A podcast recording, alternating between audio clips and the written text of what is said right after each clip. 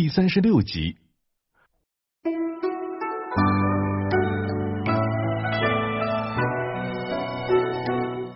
在人群中呢，王守仁远远望见山顶有一老道，坐卧松毛之中，若痴若狂。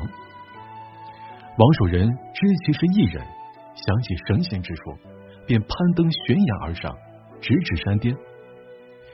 老道衣服碧绿，蜷足而睡，王守仁便坐在他身旁，静静守候着。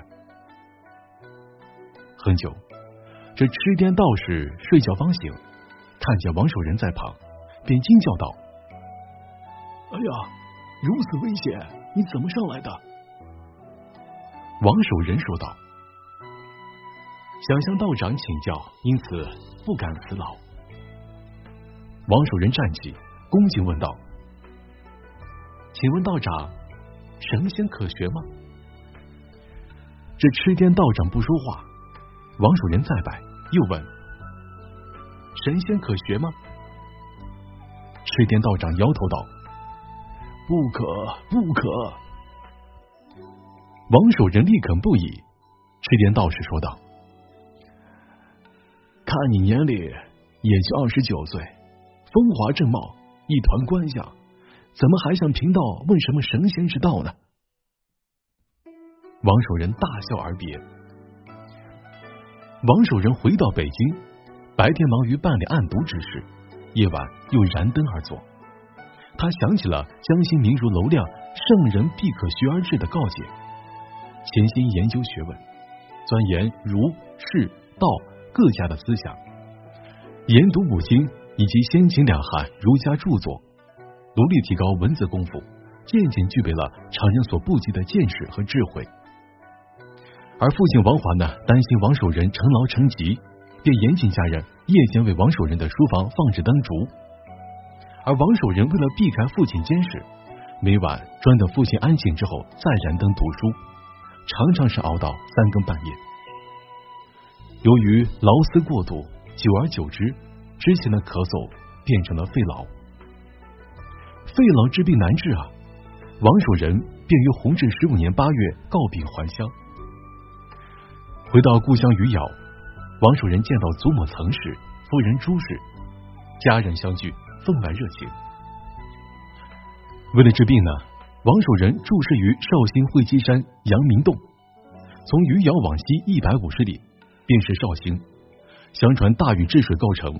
在绍兴境内会稽山会稽诸侯，济功行赏。此后呢，便葬于此山。阳明洞虽名为洞，是为一群山环抱的山谷，也称蜀穴。周围是山峰起伏，港湾层叠，林木茂密，花草芬芳，山崖巨石常现于苍松翠柏之中。阳明洞中呢，可城观日出，西眺晚霞。应看云海市楼，东赏雪景雾凇。王守仁爱其景致，隐居于此，自号阳明。自此呢，人们就称王守仁为王阳明了。阳明洞是道教三十六洞天的第十洞天，处于此境呢，王阳明不由想起了九华山的赤颠道长，便终日习炼仙之术，搞得自身是精疲力尽的，却丝毫无补于事。王阳明这才幡然悔悟啊，感叹道：“，钻研神仙之术，颠弄精神，不是正道。”在阳明洞隐居既久，往日的公事已经是消磨殆尽了。王阳明为此远离世道，摆脱尘世烦恼，求得六根清净。然而呢，他终究不能舍弃养育自己的祖父和父亲以及妻子。一番内心痛苦挣扎之后。王阳明醒悟过来，仰天长叹道：“哎呀，此念生于海底，此念如果去了，是断灭种姓呐。”王阳明反复思考儒、释、道三家一统，终于明白儒家引导人修养君子之德，进入士大夫阶层；儒家则引导众生超脱生死轮回，求生西方净土。而道家则是主张清净无为，引导人隐士修道，长生不老，超脱世间。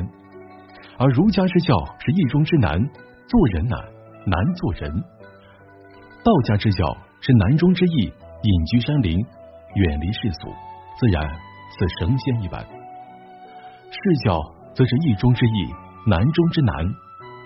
说难呢，佛教经典非常多，如同烟海；说易呢，佛法又是最简单、最方便、最圆满的，只要做到了，就能达成。从这之后呢，王阳明才笃信儒学才是穷天理、通之道的理想途径。王阳明离开了阳明洞，移居杭州西湖疗养。杭州乃南宋建都之地，西湖在杭州西部，南北西三面环山。而西湖之妙在于湖裹山中，山平湖外，湖和山是相得益彰。西湖的美在于晴中见涟漪，雨中显朦胧。无论雨雪阴晴，都能自成美景。杭州呢，以其美丽的西湖山水著称于世，也有人间天堂之说。宋朝苏轼有诗道：“水光潋滟晴方好，山色空蒙雨亦奇。欲把西湖比西子，淡妆浓抹总相宜。”而元朝呢，意大利人马可波罗到了杭州，称赞说：“这是世界上最美丽华贵之天成。”杭州名山胜水，古刹幽居，多有艺人来住。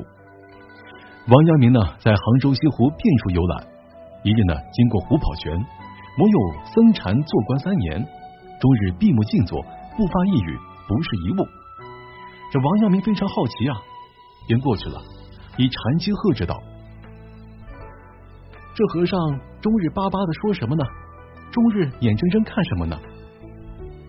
这禅僧惊起坐立，对王阳明说道：“小僧不言不是，已三年于此。施主却说是口巴巴说什么，眼睁睁看什么？为何这样说呢？”王阳明没有正面回答，而是问道：“法师是何处人呢？离家几年了？”禅僧答道：“小僧河南人，离家十余年了。”王阳明说道：“法师家中亲族还有何人呢？”禅僧答道：“哎，只有一老母，未知存亡。”王阳明说道：“还想念吗？”禅僧答道：“不能不想念啊。”王阳明道：“法师既然不能不想念，虽终日不言，心中已自说着，终日不是。”心中已自看着，哎，是这么回事啊！这禅僧猛然打了一个冷战，合掌说道：“施主妙论，更望开示。”王阳明说道：“父母天性，岂能断灭？法师不能不想念，便是真心发现。虽终日呆坐，徒乱心曲。俗话说，爹娘便是灵山佛，不敬爹娘。”又敬何人呢？还未说完，禅僧是大哭起来啊，颤抖的说道：“施主说的极是，小僧明日便回家看望我老母。”第二天呢，王阳明赞叹望道：“四僧道，那位禅僧已于今日负担还乡了。”王阳明叹道：“人性本善，与此禅僧便可验证。”于是呢，更加潜心圣贤之学。王阳明呢，一边调理身心，一边奉心自拔，再次正起儒家积极入世的精神，以实现其立志做三不朽的夙愿。